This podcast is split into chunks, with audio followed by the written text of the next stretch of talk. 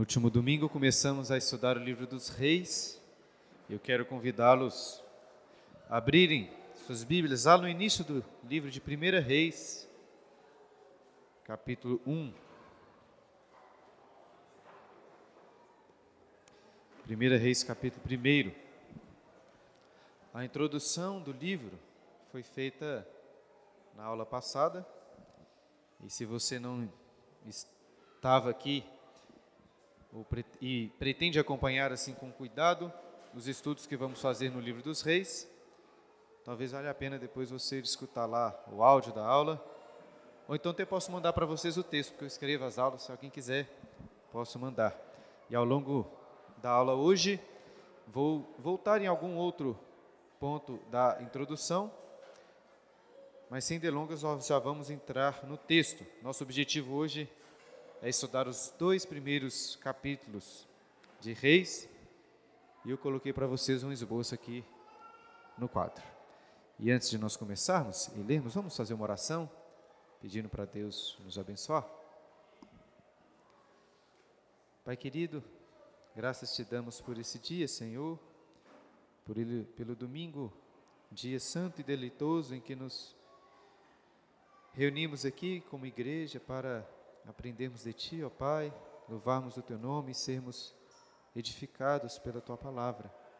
Nos abençoe nessa meditação da manhã, é o que oramos em nome de Jesus. Amém. Então vamos lá, 1 Reis, primeiros quatro versículos, diz assim a palavra do Senhor. Sendo o rei Davi já velho e entrado em dias, Envolviam-no com roupas, porém não se aquecia. Então lhe disseram seus servos: Procure-se para o rei, nosso senhor, uma jovem donzela que esteja perante o rei, e tenha cuidado dele, e durma nos seus braços, para que o rei, nosso senhor, se aqueça. Procuraram, pois, por todos os limites de Israel uma jovem formosa. Acharam Abisag, sunamita, e a trouxeram ao rei. A jovem era sobremaneira formosa. Cuidava do rei e o servia, porém o rei não a possuiu.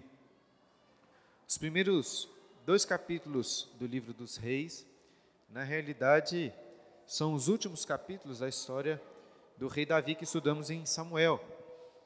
E no final do livro de Samuel, encontramos aquele que foi o último salmo escrito pelo rei Davi antes de falecer.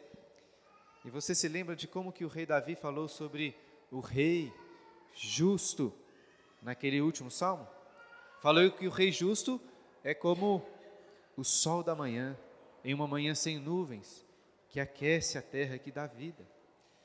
Eu acho engraçado pensar que muito provavelmente Davi escreveu este salmo em uma época, como lemos aqui, que sentia muito frio e que não conseguia se aquecer mais. Ou seja, Davi claramente não poderia ser o rei como o sol que aquece e que todos precisavam. E o frio que o rei Davi sentia parecia ser tão intenso que nada, nenhuma coberta conseguia aquecê-lo. Que os servos fizeram, né? Os servos tiveram então uma ideia muito, uma ideia bem peculiar. Realizaram lá um, um Miss Israel, Jerusalém, e elegeram Abisag como a modelo mais bonita para dormir com Davi e aquecê-lo. Além de dormir com o rei, ela iria cuidar de tudo que ele precisava. E a pergunta que a gente tem que fazer é: qual que é o sentido dessa história? É um relato assim bem peculiar, para não dizer estranho, de se começar um livro. E mais, qual que é o propósito do autor concluir aí no versículo 4 que o rei, mesmo dormindo com Abisag, não a possuiu? Falamos isso um pouco domingo passado e disse para vocês que existem várias discussões, especulações também sobre isso. Mas o que fica evidente é que o autor quer mostrar que Davi não é aquele rei de antes, forte, viril. Ele não conseguia se aquecer e talvez não conseguia também possuir aquela mulher. Em vários sentidos, Davi é apresentado aqui como um rei impotente, e parece que Adonias, filho de Davi, percebeu que essa era a sua oportunidade de se colocar no lugar do pai. Olha o versículo 5. Então, Adonias, Adonias filho de Agite, se, se exaltou e disse: Eu reinarei. Providenciou carros e cavaleiros e cinquenta homens que corressem adiante dele. Jamais o seu pai contrariou, dizendo: Por que procedes assim? Além disso, era ele de aparência muito formosa e nascera depois de Absalão. Entendia-se ele com Joabe, filho de Zeruia, e com Abiatar, o sacerdote, que seguindo o ajudavam. Porém Zadok, o sacerdote, Benaia, filho de Joiada, e Natã, o profeta, e Simei, e Rei, e os valentes que Davi tinham apoiar, que tinha, não apoiavam Adonias. Imolou Adonias ovelhas e bois e animais cevados, junto à pedra de Zoelete, que está perto da fonte de Rogel, e convidou todos os seus irmãos, os filhos do rei, e todos os homens de Judá, servos do rei. Porém a Natã, o profeta, e a Benai e os valentes, e a Salomão, seu irmão, não convidou. Receba que parece que o autor está querendo fazer um contraste entre Davi, um velhinho, um impotente dos versículos anteriores, agora com Adonias, o filho que se exaltou e disse: Eu serei o rei. Adonias, para quem não se lembra, era o quarto, o quarto filho de Davi. Lá em 2 Samuel nós lemos sobre a morte de Aminon e de Absalão, o primeiro e o terceiro filho de Davi.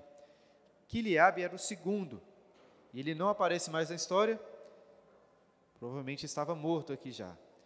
Adonias, é, provavelmente então era o filho mais velho de Davi que restou e decide que agora era a sua hora de reinar. Contudo, não era da vontade de Davi, nem mesmo da vontade de Deus, que Adonias se tornasse o rei.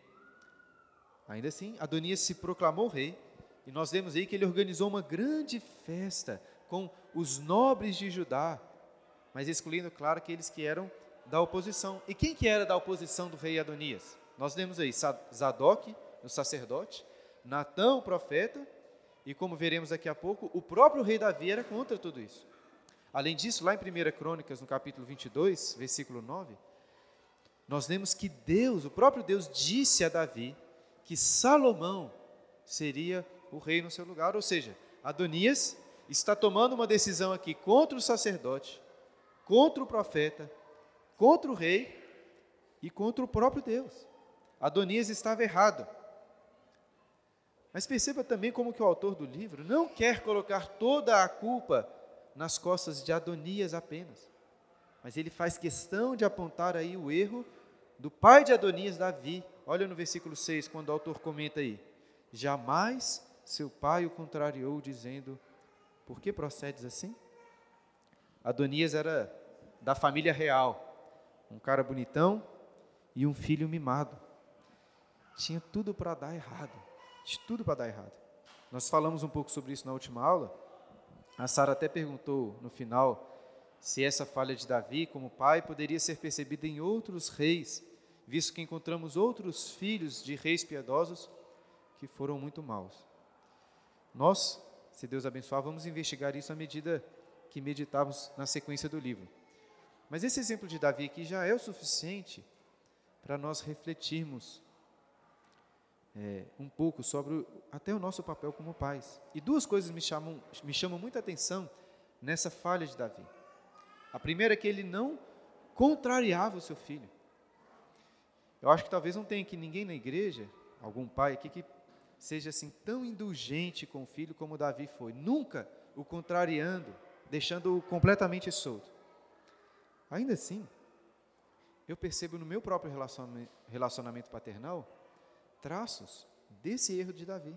Por exemplo, tem uma filha lá em casa que se parece muito assim com o pai quando era pequeno e que odeia ser contrariada, ela odeia.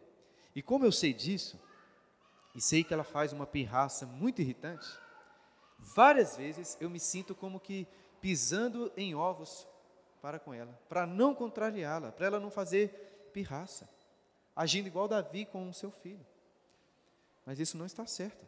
É claro que eu não posso tratá-la com uma rigidez excessiva, mas se eu a amo de verdade, eu preciso estar disposto a contrariá-la, a discipliná-la também pela pirraça, se for necessário. De outra forma, ao invés de uma filha, estarei criando um monstro que não sabe lidar com coisas que a desagradam. Como é triste vermos crianças crescendo assim, que não sabem serem contrariadas. Era o caso de Adonias. E outro, outra coisa que podemos aprender com este contra-exemplo de Davi é de questionarmos os nossos filhos com essa pergunta que Davi nunca fazia: por que procedes assim? Essa é uma excelente pergunta para ser feita aos nossos filhos, porque força o filho a explicar a sua ação e talvez até examinar as motivações do seu coração quando tomou alguma atitude. Outro dia, quando eu estava chegando em casa, um dos meus filhos pegou um papel colorido que estava no chão para ler. E quando o Dudu, né, o outro filho, chegou para ver também aquele papel, o mais velho fez o quê? Jogou o papel no lixo. Eu sei por que, que ele jogou o papel no lixo. Dava para saber. Eu poderia simplesmente ter chamado a atenção dele. Mas antes eu perguntei para ele: por que você? Por que você jogou o papel no lixo justamente quando o seu irmão pediu para vê-lo? Eu não sei dizer exatamente se ele realmente avaliou o egoísmo no seu coração, mas pelo menos eu dei a ele a oportunidade de fazer isso. E claro que não adianta simplesmente como fazemos às vezes, infelizmente, chegar brigando com o filho, gritando, é por que, que você fez isso? É, falar dessa maneira, acho que talvez mais atrapalhe do que ajude. Mas com o cuidado devido, esse tipo de pergunta aqui me parece ser uma excelente medida na educação dos nossos filhos. Né? Quando o seu filho tiver feito algo errado, tente, antes até de corrigi-lo, perguntar para ele: por que, que você fez isso? Por que você fez isso? Adonias este filhinho mimado de Davi, se proclamou rei e organizou uma grande festa com os nobres de Judá, nós lemos aí, excluindo o pessoal que era da oposição. Isso não estava certo, como já vimos também, e essa oposição não irá permitir que as coisas continuem desse jeito. O profeta Natan é quem lidera essa oposição. Olha o versículo 11, capítulo 1, versículo 11. Então disse Natan a Batseba, mãe de Salomão: Não ouvistes que Adonias, filho de Agite, reina e que nosso senhor Davi não o sabe? Vem, pois, e permite que eu dê um te dê um conselho, para que salves a tua vida e a de Salomão teu filho. Vai, apresenta-te ao rei e dize-lhe: Não juraste, ó rei, senhor meu, a tua serva, dizendo: Teu filho Salomão reinará depois de mim e se assentará no meu trono? Por que, pois, reina Adonias? Eis que estando tu ainda a falar com o rei, eu também entrarei depois de ti e confirmarei as tuas palavras.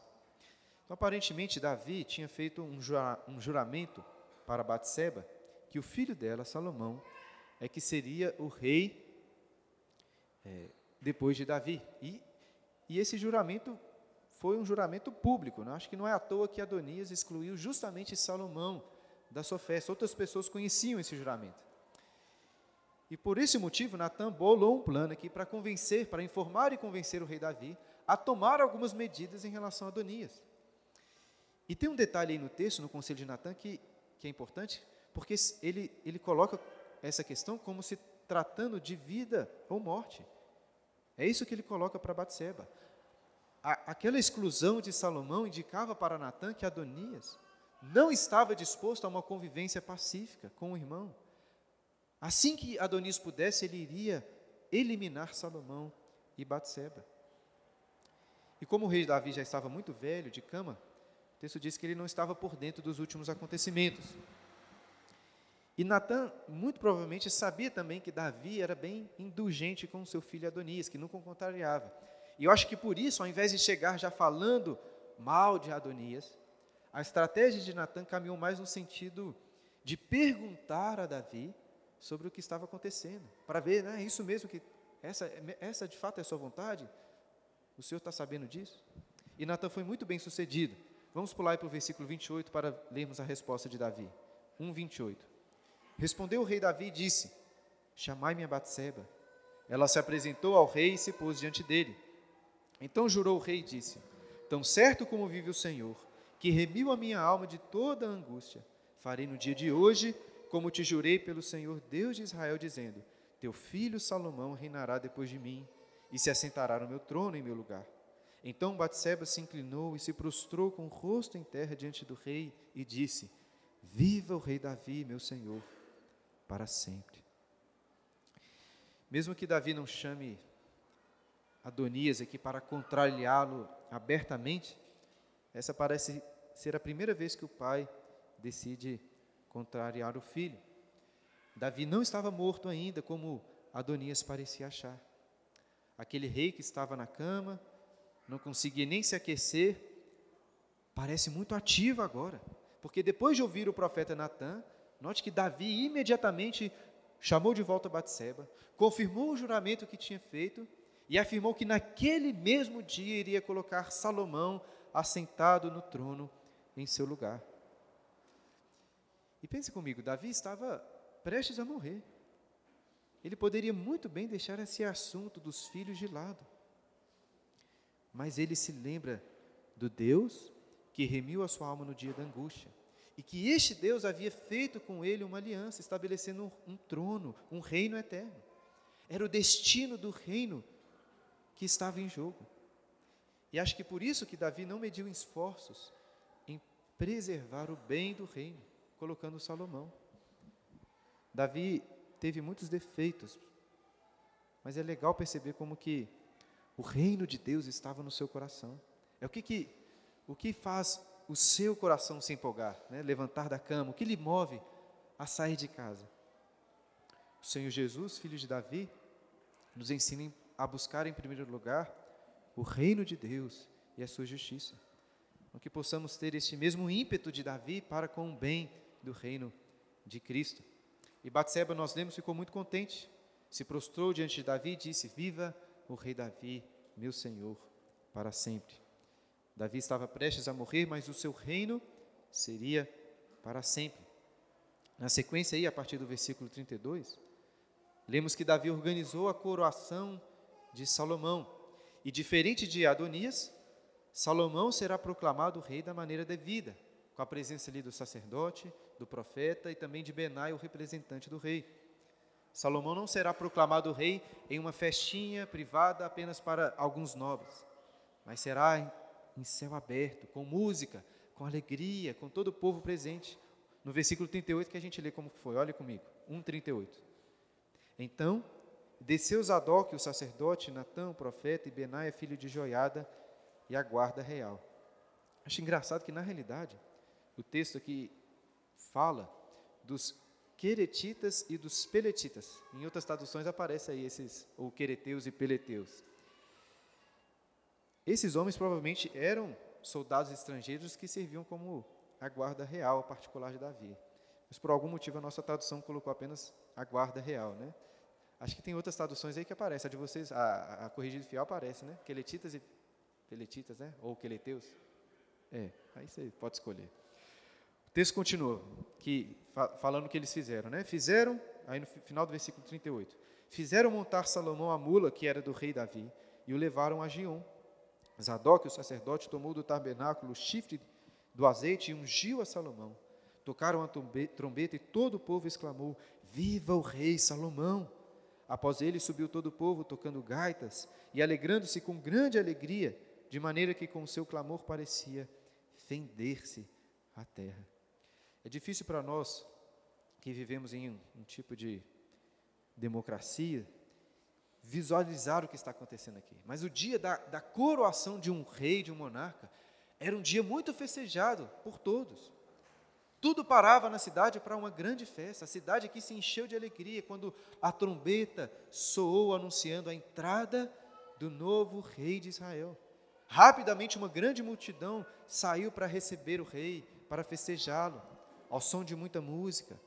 Os homens gritavam: Viva o rei Salomão! As mulheres dançavam. As crianças deviam estar pulando de, de um lado para o outro de alegria. E a festa era tão grande que o texto diz que a terra parecia tremer como se estivesse num terremoto. E o barulho também foi tão intenso que começou a estragar a festa de Adonias. Olha o versículo 41. Adonias e todos os convidados que com ele estavam o ouviram quando acabavam de, quando acabavam de comer. Também Joabe ouviu o sonido das trombetas e disse: Que significa esse ruído de cidade alvoroçada? Acho até que percebemos aqui uma leve ironia com o fato que Adonias tentou realizar esta celebração mais em secreto, escondendo do rei, mas era Adonias que estava ignorante da história, sem saber o que estava acontecendo na cidade. E assim, no momento que a notícia chegou, aquela festa acabou, os convidados rapidamente deram um jeito de saírem pela tangente para tentarem começar a se parecer como um dos súditos é, leais do rei Salomão. Agora ninguém mais queria estar associado a Adonias. Olha o versículo 49.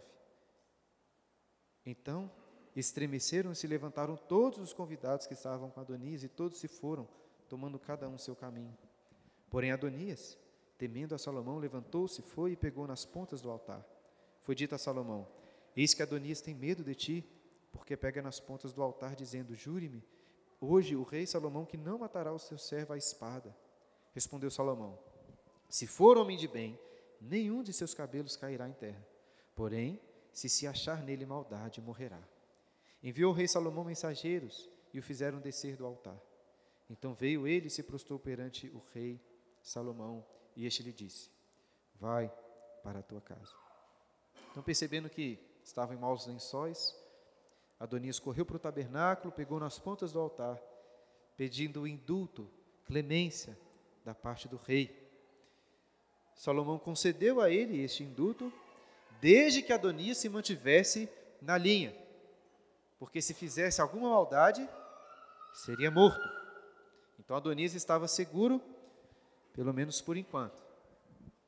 E se o capítulo 1 é, termina aí falando dessa transição do reino de Davi para Salomão, agora o capítulo 2 vai tratar da consolidação do reino de Salomão. E, e duas medidas são apresentadas nesse capítulo para que o reino de Salomão fosse bem consolidado. A primeira medida, descrita nos, em poucos versículos, mas é essencial, está nos primeiros quatro versículos do capítulo 2, mostrando que para que o reino de Salomão fosse consolidado, era necessário que o rei cumprisse a lei, obedecesse os mandamentos de Deus. A segunda medida, em uma narrativa bem mais longa, se encontra no restante do capítulo 2, mostrando que para que o reino de Salomão fosse consolidado, era necessário abençoar os amigos e, principalmente, pelo, na, pela narrativa aqui, eliminar os inimigos do reino. Então vamos ler aí sobre a primeira medida para que o reino de Salomão fosse consolidado nos versículos de 1 a 4, capítulo 2.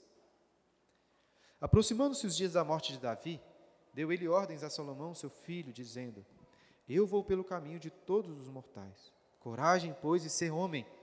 Guarda os preceitos do Senhor teu Deus para andares nos seus caminhos, para guardares os seus estatutos e os seus mandamentos e os seus juízos e os seus testemunhos, como está escrito na lei de Moisés, para que prosperes em tudo quanto fizeres e por onde quer que fores. Para que o Senhor confirme a palavra que falou de mim, dizendo: se teus filhos guardarem o seu caminho, para andarem perante a minha face fielmente, de todo o seu coração e de toda a sua alma, nunca te faltará sucessor ao trono de Israel.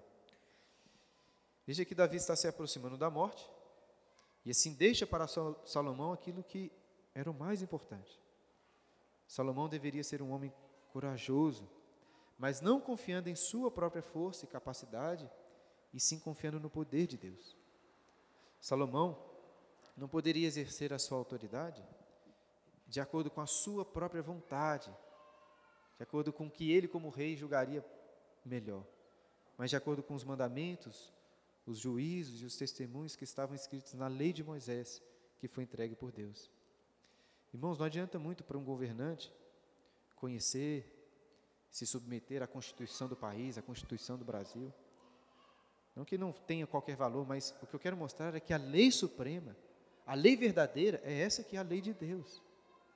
É o que Deus quer, a vontade do Senhor, que está sobre todos os reinos, sobre todos os governos do mundo. É essa lei que devia estar bem próxima do coração de Salomão, para que o seu reino fosse próspero, como o texto diz, e para que essa aliança de Deus se confirmasse, estabelecendo para sempre um filho de Davi no trono de Israel. Na última aula nós falamos, né, quando falamos da introdução de todo o livro, falamos um pouco sobre essa instrução de Davi, em comparação com a aliança que Deus fez com ele lá em 2 Samuel capítulo 7. E nessa aliança, Deus disse para Davi que estabeleceria para ele uma casa ou uma dinastia eterna e que nunca faltaria um sucessor de Davi no trono de Israel. Deus chegou a dizer a Davi, inclusive, que se o filho de Davi transgredisse a lei, Deus iria castigá-lo. Mas, se a miseric... Mas mesmo que ele cometesse erros, a misericórdia do Senhor nunca iria se apartar do filho de Davi, como tinha se apartado de Saul. Deus prometeu a Davi que o reino dele seria estabelecido para sempre. Mesmo com erros e falhas que os seus filhos pudessem cometer. Em outras palavras, o trono de Davi não seria estabelecido por méritos de obediência do rei, seria estabelecido pela graça, pela misericórdia do Senhor. E dessa forma, a pergunta que devemos responder, que também levantamos na última aula, é como que podemos interpretar a graça de Deus diante dessas palavras aqui de Davi para Salomão, dizendo que Salomão tinha que guardar todos os mandamentos da lei. E olhe aí no versículo 4 que Davi coloca esta, toda essa questão na condicional. Ele diz: Se os teus filhos guardarem o caminho, então nunca te faltará sucessor ao trono de Israel.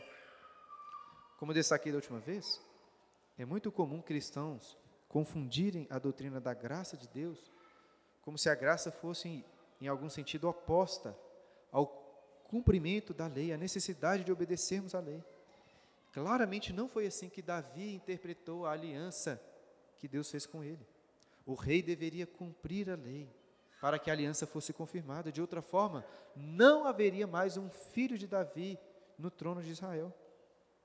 Como então podemos relacionar a aliança da graça de Deus, que é fundamentada em um favor imerecido, para reis que são pecadores, como Davi e Salomão foram, ao mesmo tempo relacionar isso com a necessidade de cumprir a lei para que a aliança permaneça.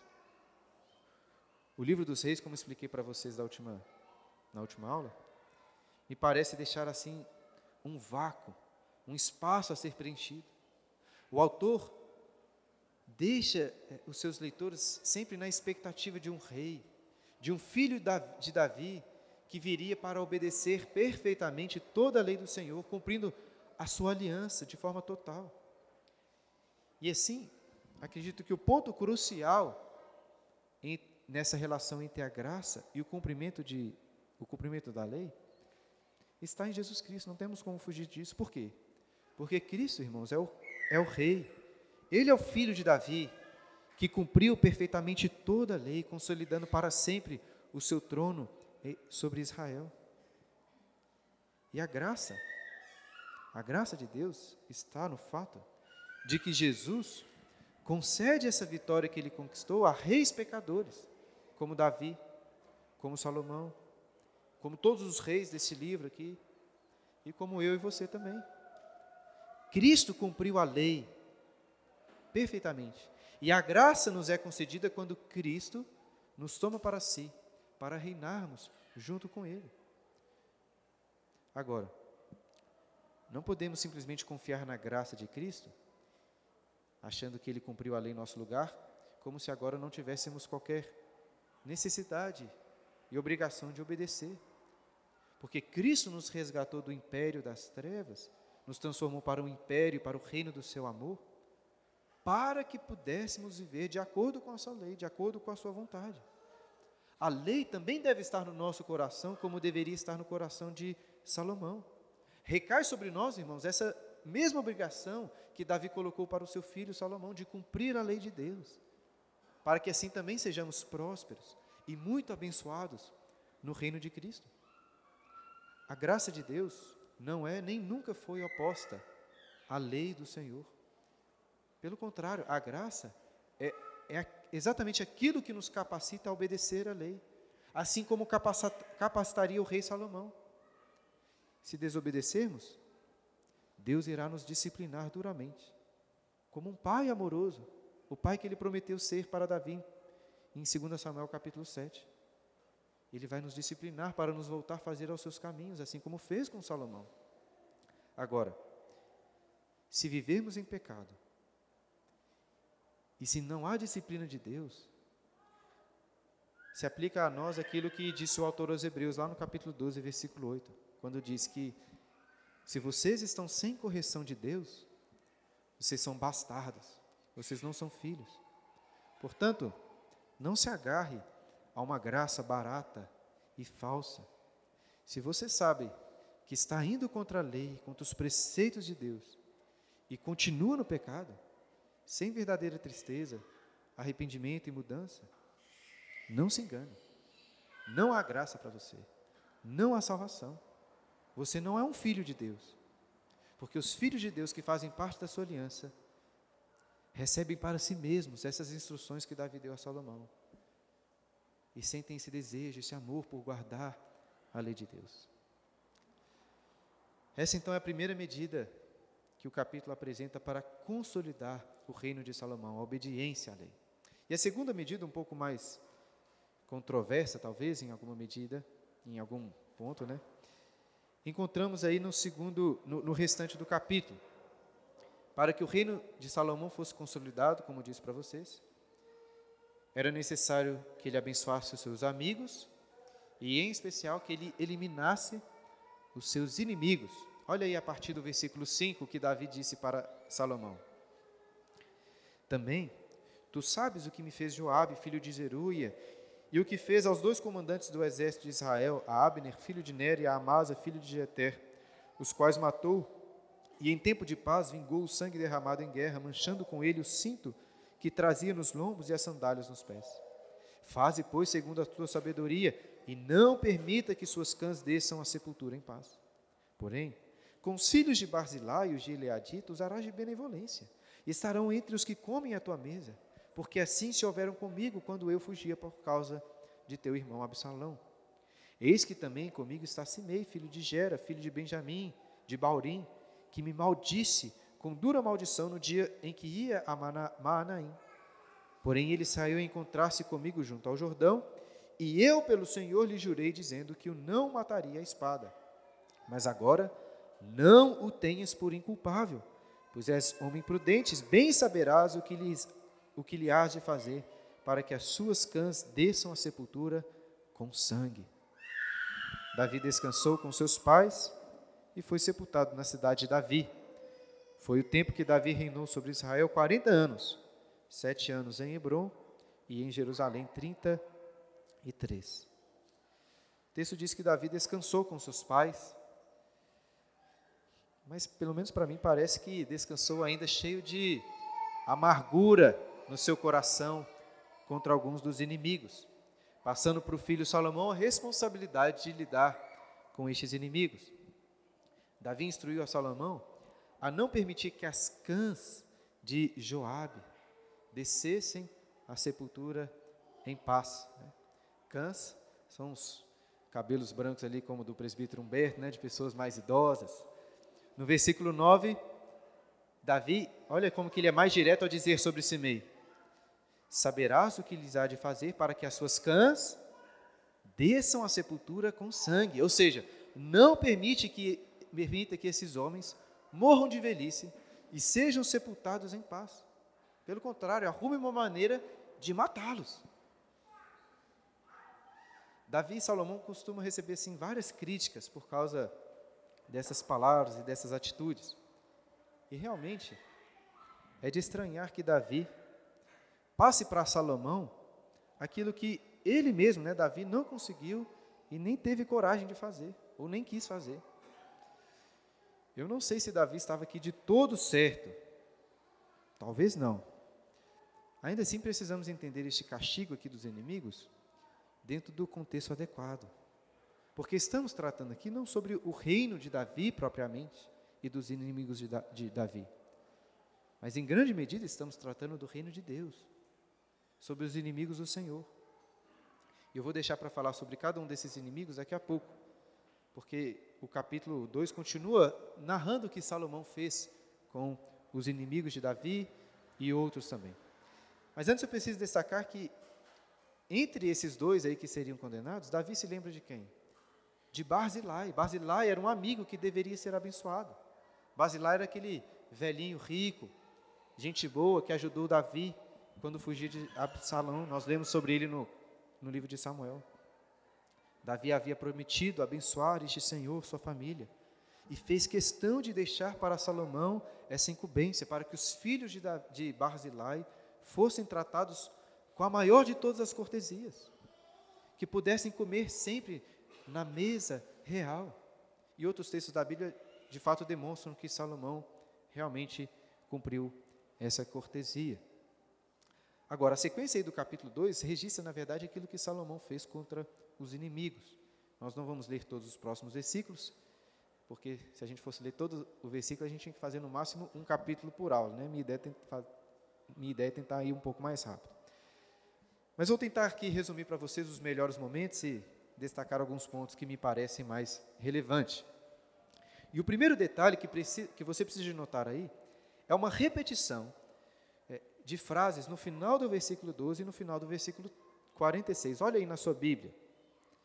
O versículo 12 diz assim: Salomão assentou-se no trono de Davi, seu pai, e o seu reino se fortificou sobremaneira. Agora, por, para o finalzinho do versículo 43, 46.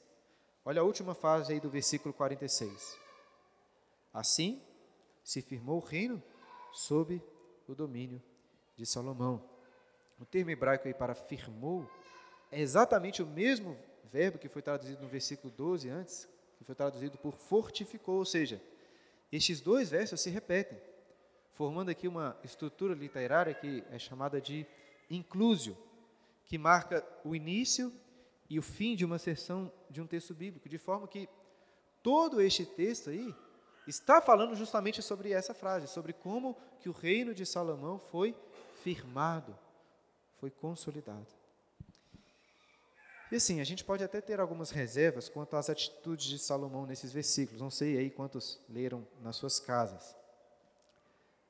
Mas não podemos negar que o seu reino está sim sendo firmado com a eliminação de inimigos. Do versículo 13 ao 25, nós vemos sobre o que aconteceu com Adonias. Adonias era o filho mimado que perdeu. E assim, apesar até de reconhecer o reino de Salomão, Adonias não estava muito satisfeito. Ele chega falando meio que ressentido, assim, olha, o reino era meu, o povo queria que eu fosse rei, mas é Salomão que é o rei agora. E assim ele, como se já tivesse aberto mão de tantas coisas, pediu com aquela cara de dó, né, de piedade, para que Salomão lhe desse por mulher Abisag, a sunamita, a viúva de Davi.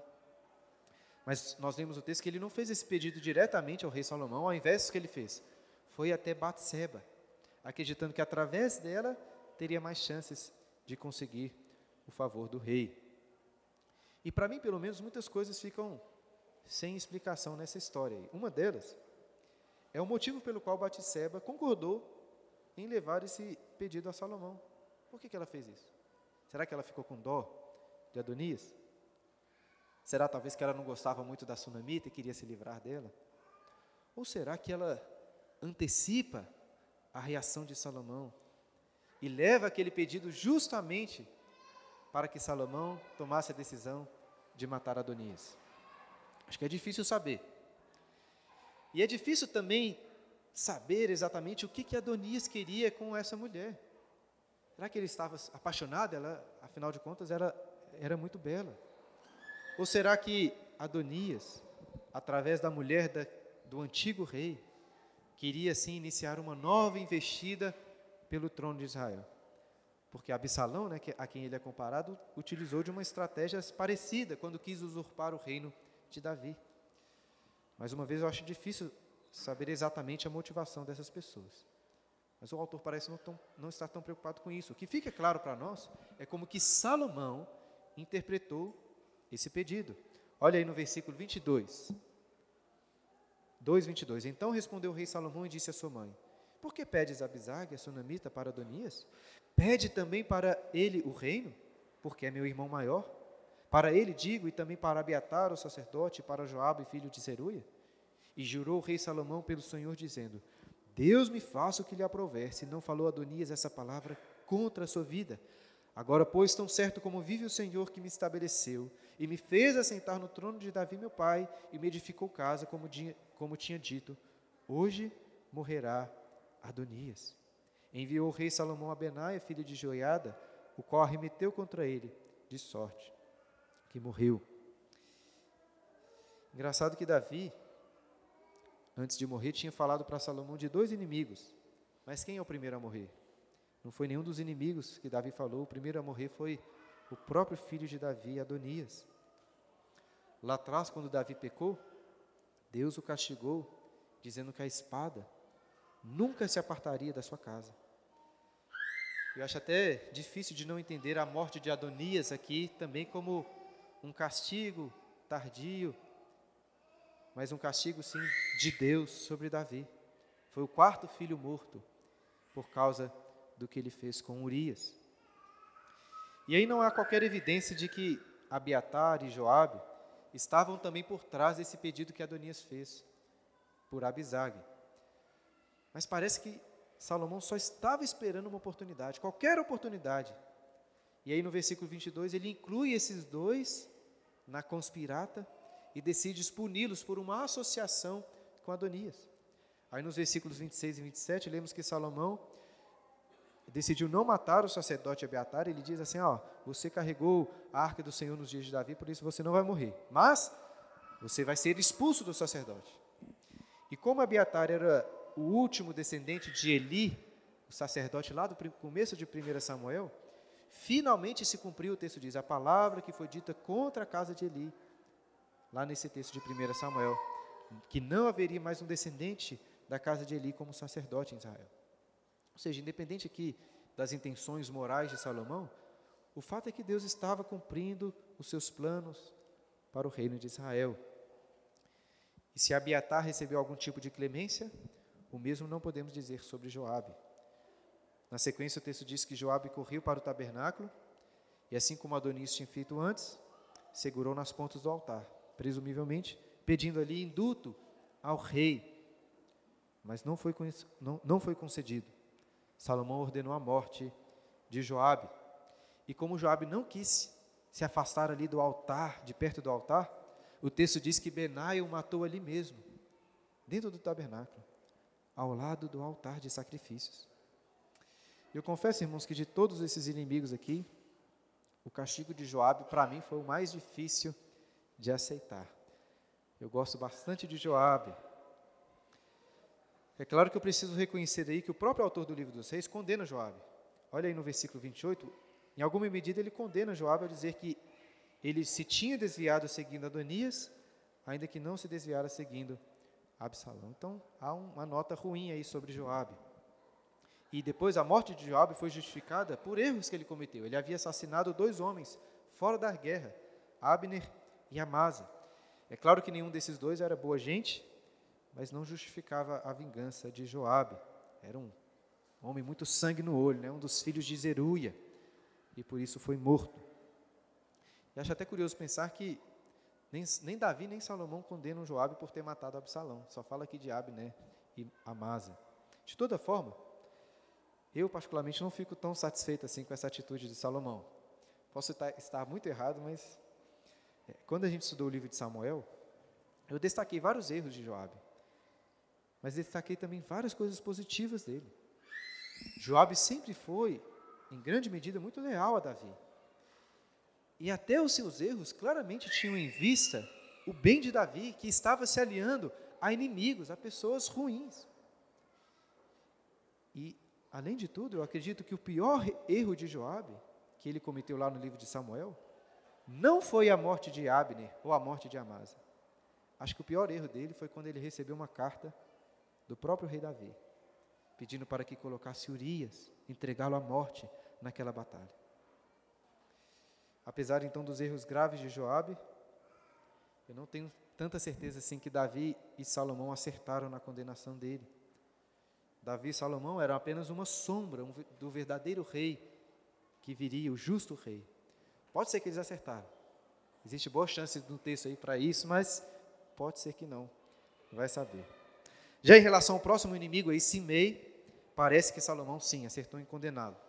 Simei era aquele falastrão, aquele aproveitador, que nunca de coração apoiou o reino de Davi e de Israel, estava só por interesse. E os versículos 36 a 46 narram a condenação dele. A princípio, Salomão colocou uma espécie de prisão domiciliar para Simei, impedindo de sair de Jerusalém. Se ele saísse, seria morto. E Simei, que gostava muito de falar e fingir, aceitou né, com toda a honra as palavras do rei, dizendo que eram muitas sábias e tudo mais. Mas passaram-se três anos e ele saiu da cidade para buscar dois escravos que tinham fugido.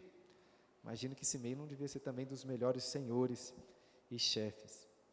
Quando Salomão soube que Simei saiu de Jerusalém, não pensou duas vezes e mandou matá-lo. E assim, o capítulo encerra repetindo que o reino foi firmado sob o domínio de Salomão. Mas note que tem uma pequena diferença. Enquanto o versículo 12 disse que o reino de, de Salomão foi, foi fortificado ou foi firmado sobremaneira, e de fato tem essa palavra lá, foi muito fortificado, o versículo 46 só diz que o seu reino foi fortificado. Será que essa é uma diferença proposital ou não? Né? Será que o autor está com esse pequeno detalhe, já apontando o declínio e a queda de Israel, que será um dos grandes temas de todo o livro, como eu falei na, na aula passada? Não vou dizer que sim, que esse detalhe é proposital com certeza, mas eu acho que é bem possível que sim. Até porque o versículo seguinte fala de Salomão se aparentando com Faraó, o rei do Egito. Certamente não era este um bom padrão para o reino. De toda forma, nós não podemos negar que o trono do verdadeiro rei de Israel é estabelecido com a eliminação dos seus inimigos. Ainda que Salomão tenha errado em alguma coisa, ele foi uma sombra do verdadeiro rei supremo. Nós lemos isso, sobre isso claramente lá no final do livro de Samuel, quando Davi cantou e profetizou sobre o rei que viria para destruir os seus inimigos. E quando nós chegamos no Novo Testamento, contemplamos essa imagem de Cristo, eliminando cada um dos seus inimigos. Ele é aquele cavaleiro de Apocalipse 19, que virá com sua espada para matar os que se levantam contra ele, para lançar os seus inimigos no lago de, fogo, onde haverá choro, onde haverá ranger de dentes. Então não se engane com essa imagem moderna que as pessoas às vezes pintam do nosso Rei Jesus. Ele de fato é manso, humilde de coração, mas é também aquele rei terrível, que não terá nenhuma clemência para com os inimigos do seu reino. Quem não estiver em Cristo, ou quem não está em Cristo, está terrivelmente condenado. Porém, até o dia da volta do rei, há esperança para os inimigos, para aqueles que pedirem clemência ao rei Jesus. E queridos, por natureza, nós somos estes inimigos.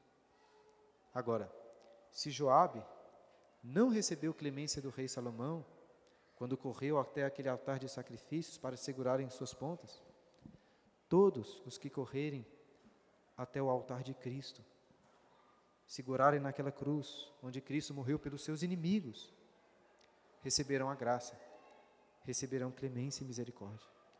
Portanto, se agarre na cruz. É, não faça como Simei, que saiu de Jerusalém, que foi embora. Permaneça junto da cruz, assim como Joabe não quis sair de perto daquele altar. Eu acho que a gente até pode talvez encontrar Joabe no céu.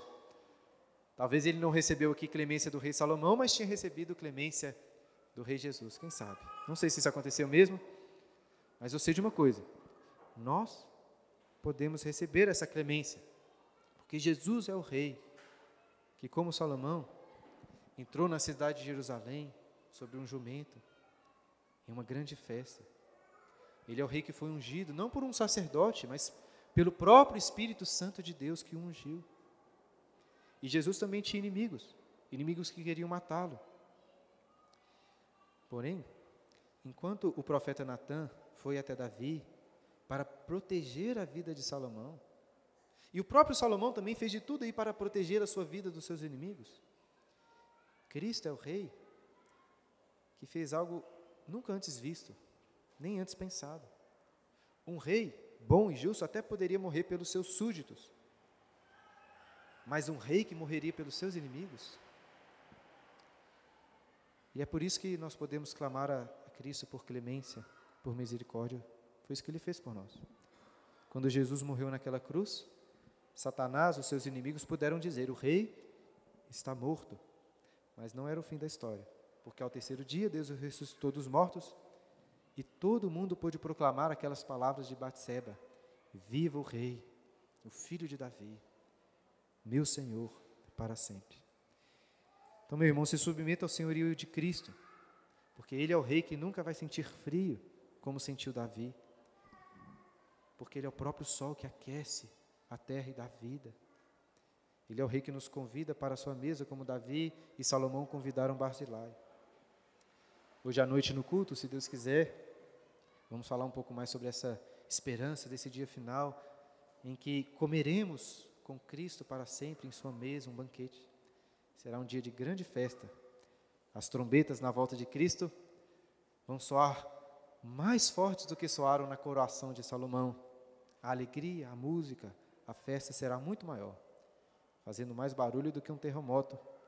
Até porque os céus e a terra que hoje existem serão desfeitos nesse dia para dar lugar a novos céus e nova terra, onde habitaremos para ele, com ele para sempre. É isso aí que nós temos para hoje, pessoal. Alguma pergunta? Nós separamos alguns minutos aqui no final para perguntas e dúvidas. Geralmente eu dou preferência para, se alguém quiser tirar alguma dúvida sobre o que eu falei, sobre o que eu deixei de falar. E se ninguém tiver dúvida, aí pode também fazer um comentário, né? Desde que seja um bom comentário. Estou brincando. Se for ruim também, eu, a gente tem clemência aqui. Misericórdia. Fernando quer fazer uma pergunta? Então, alguém quer fazer alguma pergunta? Oportunidade vocês têm aí. Rafael, fala aí, Rafael, não? Fernando? Não? Só o Fernando mesmo, hein? Por isso que o Fernando quase todo domingo fala que ninguém mais quer falar, não é? Alguém mais? Uma dúvida sobre o livro dos reis? Ninguém? Então fala aí, Fernandão. É só em cima do, Ó, ó o microfone. do item 21.4 ali, é, quando você falou que a graça, ela não nos isenta do cumprimento da, da lei, no caso ali, né? E que o, no, no, no capítulo 6 de, de, Romanos, o Paulo também tem, mostra essa convicção, é, que fala o seguinte, que diremos, pois, permaneceremos no pecado para que a, a graça seja mais abundante? De modo nenhum. Como viveremos ainda no pecado para que nós, os, os que para ele morremos? É uma boa lembrança. Creio que Romanos 5 e 6 aí são dos, um dos textos melhores para entender essa relação entre graça e o cumprimento da lei. Né? Tem vários outros textos da Bíblia também que explicam isso. O ponto, é, no ponto 2, 2.1, né? Tem um pontinho ali, está pequenininho, mas é... não é 21.4 não, é... É que tem um ponto ali que está quase apagado, mas... Vocês estão vendo o ponto ali. Estão tão cegos não, né? Mas é isso mesmo, importância de obedecer. O Marcão ali, quer Marcão? Vai fazer pergunta? Ixi. Ô, Fernando, o Marcos quer fazer uma pergunta? Leva para ele o microfone, por favor. Está atrás de você aí, ó. Pequeno, Marcos, ele nem viu. Fala aí, Marcos. A pergunta, acredito que simples. O que o rei Davi havia prometido a Batseba que quem seria o rei após ele seria Salomão, né? Isso. É, existia, talvez eu já tenha falado sobre isso, mas às vezes eu perdi. Existia alguma regra de sucessão já bem clara, ou era realmente o rei que indicava quem seria o seu sucessor, o sacerdote, profeta? Boa pergunta, hein? O Marcos, eu não me lembro assim de um texto que explica uma uma ordem, uma lei de sucessão tão claramente. Quando a gente estuda o livro dos reis, nós vemos essa sucessão acontecer naturalmente com os filhos, né? Mas o exemplo de Davi mostra claramente que ele tinha essa autoridade para colocar o reino. Ele tinha dito isso para Batseba, e lá em 1 Crônicas, até citei 1 Crônicas 22, Davi fala sobre isso, que o próprio Deus tinha falado com ele que Salomão, o filho que ia nascer ainda de Batseba, seria o rei no lugar dele. Então teria que pesquisar exatamente esse. Não sei se alguém se lembra de algum texto que fala alguma coisa sobre esse sentido. Eu não me lembro. Mas uma coisa que a gente percebe muito no, na Bíblia é que essas ordens naturais elas são constantemente invertidas por Deus. E a gente está estudando no livro de Gênesis, por exemplo, né? A ordem natural seria que o mais velho fosse recebesse o direito de primogenitura e, e tudo mais. Aí a gente vê várias vezes essa bênção sendo invertida, né? Como aconteceu é, com Jacó. Depois Jacó vai abençoar os, os filhos de José como sendo filhos dele.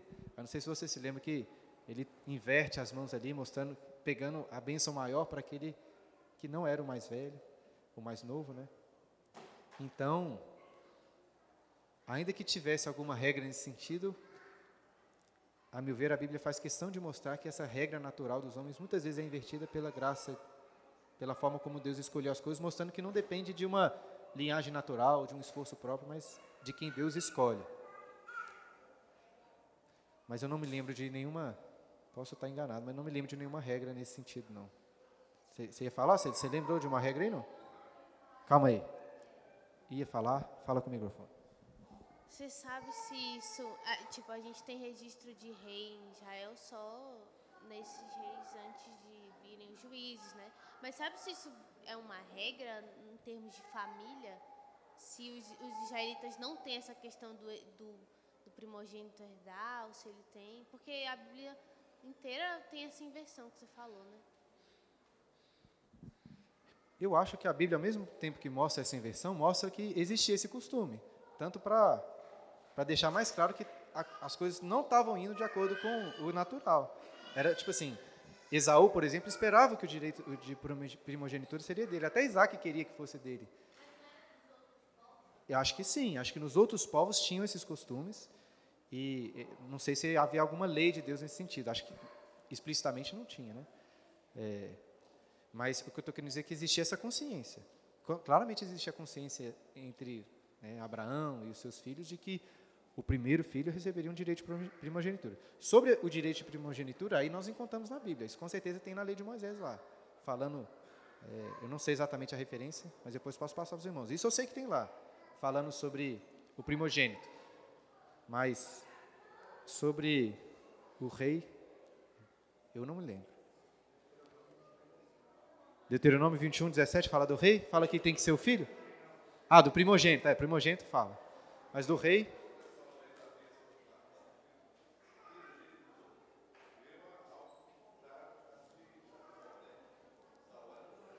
Exatamente. É, foi isso que eu, foi isso que, isso que eu quero dizer. Existe uma regra antiga, né, que os, o povo lá, Abraão, se adaptou, talvez de costumes de outros povos. E uma regra que, em alguma medida, foi colocada na própria lei de Deus, lá em Deuteronômio, falando sobre o direito de primogenitura, como que isso funcionava. Mas, ao mesmo tempo, é isso aí. A Bíblia enfatiza a eleição soberana de Deus, que é superior a tudo isso aí. Beleza, irmãos? Boa pergunta, Marcão. Depois eu vou pesquisar e trazer uma resposta mais firme. Não, não trouxe uma resposta muito boa aqui, mas espero que seja suficiente por agora. Vamos orar então, para a gente encerrar. Depois vocês estão despedidos. Senhor nosso Deus, Pai Santo e querido, te agradecemos mais uma vez por esse dia, te agradecemos por essa aula, te agradecemos pela tua palavra e te agradecemos em especial por Jesus, o nosso Rei e o nosso Salvador. Que possamos estar entre aqueles que foram feitos amigos do Rei, para comermos com Ele à mesa e reinarmos com Ele para todo sempre em novos céus e nova terra. Tenha misericórdia e clemência das nossas vidas, ó Deus, através de Jesus. É o que nós oramos, em nome de Jesus. Amém.